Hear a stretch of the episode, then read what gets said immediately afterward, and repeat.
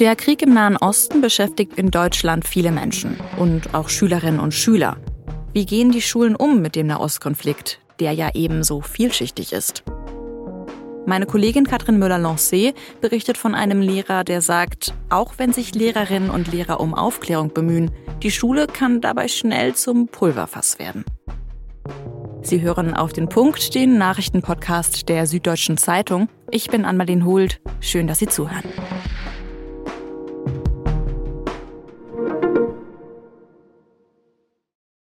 Überall in Deutschland gab es in den letzten Tagen Demonstrationen zum Krieg in Israel und Gaza. Und eine Sache fällt da besonders auf, das Spektrum auf der Straße ist sehr weit. Da gab es in vielen Städten pro-Israel, aber eben auch anti-Israel-Demos. Und es fallen dort immer wieder antisemitische Aussagen.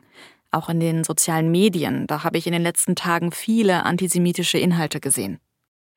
An vielen Schulen in Deutschland sind deswegen in den letzten Tagen immer wieder Konflikte hochgekocht. Zum Beispiel in Berlin, da hat in dieser Woche ein Vorfall für Aufsehen gesorgt. Da hat ein Schüler in der Schule eine Palästina-Flagge hochgehalten und als ein Lehrer das verbieten wollte, kam es zwischen den beiden zu Handgreiflichkeiten.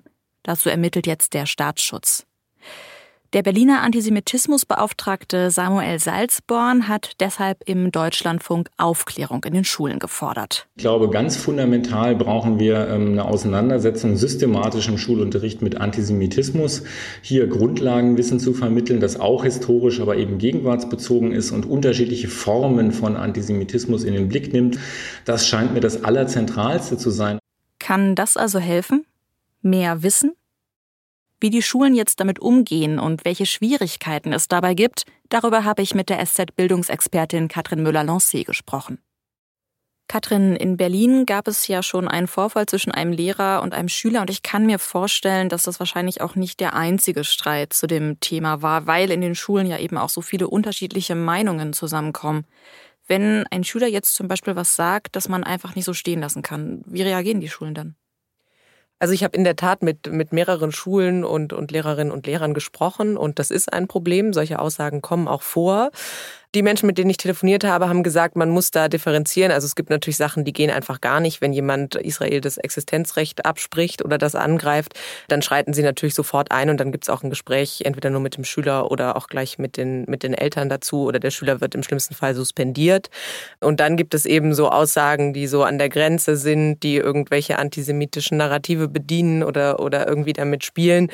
Und da muss man dann von Situation zu Situation gucken, ob man dann in der Klasse was sagt, ob man später mit dem dem Schüler oder der Schülerin spricht. Also das hängt auch immer davon ab, was es konkret für eine Aussage war.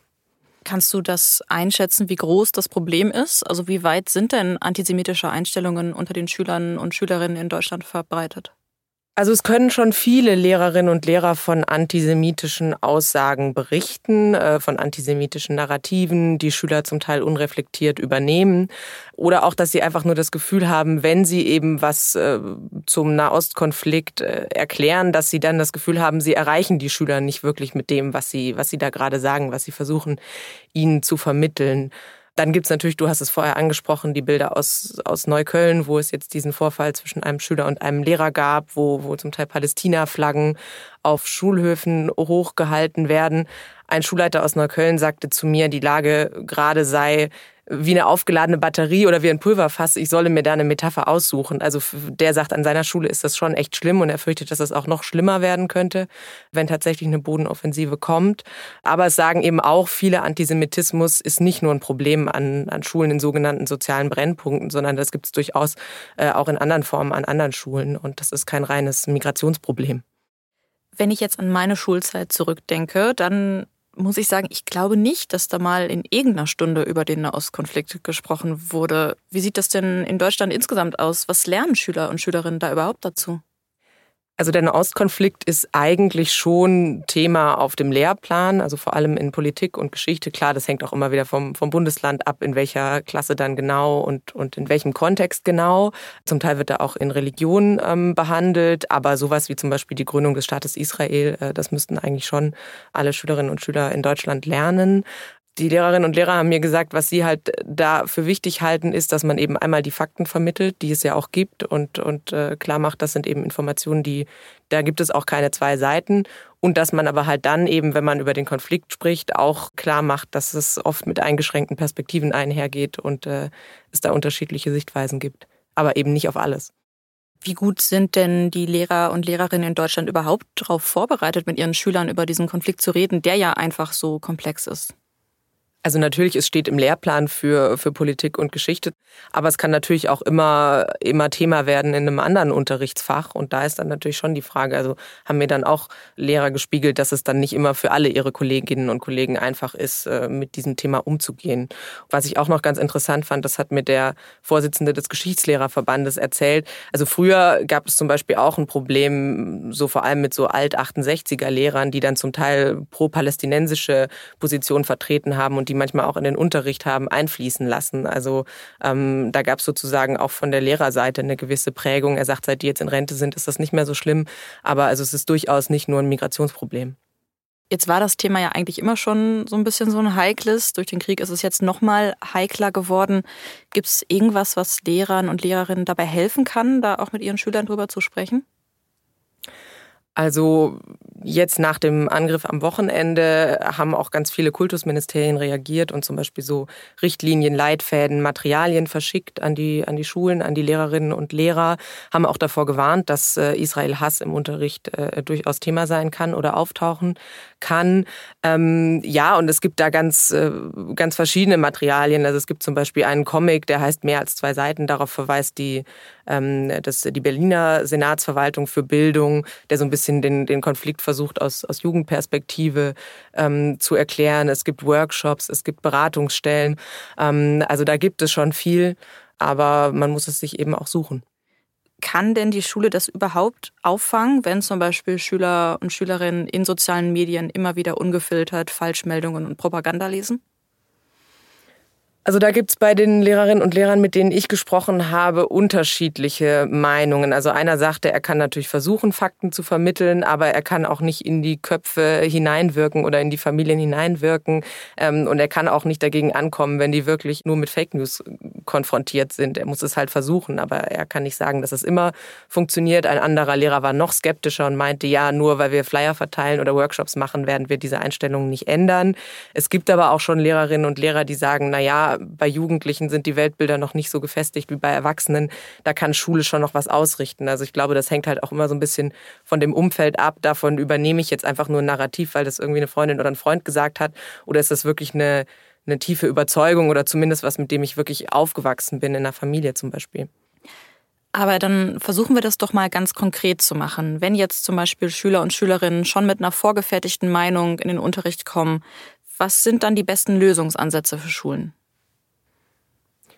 Also ein Pädagoge von so einer Antidiskriminierungsstelle äh, sagte mir zum Beispiel, manchmal hilft auch schon sowas wie Sensibilisierung. Also wenn man zum Beispiel äh, als Einstieg in das Thema einfach mal ein israelisches Straßenschild zeigt, auf dem Jerusalem in lateinischen, hebräischen und arabischen Buchstaben zu lesen ist, einfach um zu zeigen, da sind eben verschiedene Kulturen, Menschen, unterschiedliche Sprachen zusammen. Dann gibt es eben, habe ich vorher schon angesprochen, ähm, Programme und Workshops, wo dann zum Beispiel ein Rabbiner und ein Imam an eine Schule kommen und wirklich mit den Schülerinnen und Schülern auch diskutieren und denen auch zeigen, hey, wir können auch miteinander sprechen und ähm, es gibt Vorurteile, aber die müssen wir nicht so übernehmen. Und dann gab es noch einen Lehrer von einer sogenannten Brennpunktschule in Neukölln, wenn man so will, ähm, der gesagt hat, er merkt auch, dass es hilft, wenn das Kollegium diverser ist. Also wenn die Lehrerinnen und Lehrer zum Teil auch einen Migrationshintergrund kommen oder aus einem ähnlichen, einen ähnlichen Hintergrund haben wie ihre Schülerinnen und Schüler, weil die Schüler dann auch eher akzeptieren, was sie sagen oder denen eher glauben als einem Lehrer, der jetzt keinen Migrationshintergrund hat zum Beispiel. Und es bleibt wahrscheinlich auch einfach schwer für die Schulen, dann einen richtigen Draht zu finden. Ja, also ein Lehrer sagte mir auch, das wird immer ein Thema sein an den Schulen. Äh, jetzt im Moment ist es natürlich besonders schlimm, aber so schnell wird es auch nicht weggehen. Danke dir, Katrin, für deine Einschätzung und das Gespräch. Gerne. Nach dem Gespräch hat mir Katrin Müller-Lancé dann noch erzählt, dass heute viele jüdische Schulen in Deutschland leer geblieben sind. Die Terrororganisation Hamas hat nämlich am Freitag ihre Anhänger zu Protesten aufgerufen und weltweit befürchten Regierungen Angriffe auf Juden. In Deutschland hat die Polizei deshalb nochmal ihren Schutz für jüdische Einrichtungen und Synagogen verstärkt. In Bayern hat es in der Nacht auf Freitag einen schweren Unfall gegeben. Ein Transporter hat eine Leitplanke durchbrochen und sich dann mehrmals überschlagen. Dabei sind mindestens sieben Menschen gestorben, darunter auch ein Kind.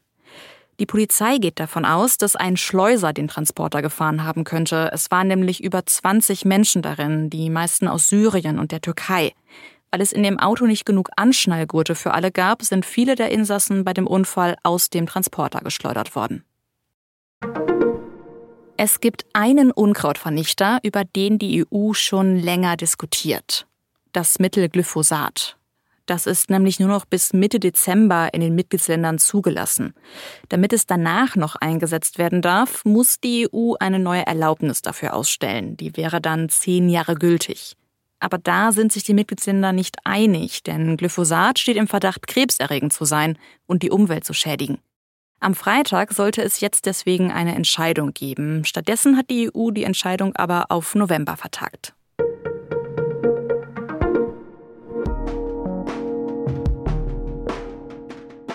Mich hat heute eine Meldung aus der Popkultur aufhorchen lassen. Der Streaming-Dienstanbieter Netflix plant ein Netflix-Haus mit Shops und Restaurants, die dann an bekannte Serien angelehnt sein sollen klingt erstmal total absurd. Ich habe Ihnen einen Text in den Shownotes verlinkt, der erklärt, was dahinter steckt. Redaktionsschluss für Auf den Punkt war 16 Uhr, produzierte die Sendung Kalosarski. Vielen Dank fürs Zuhören und schönes Wochenende.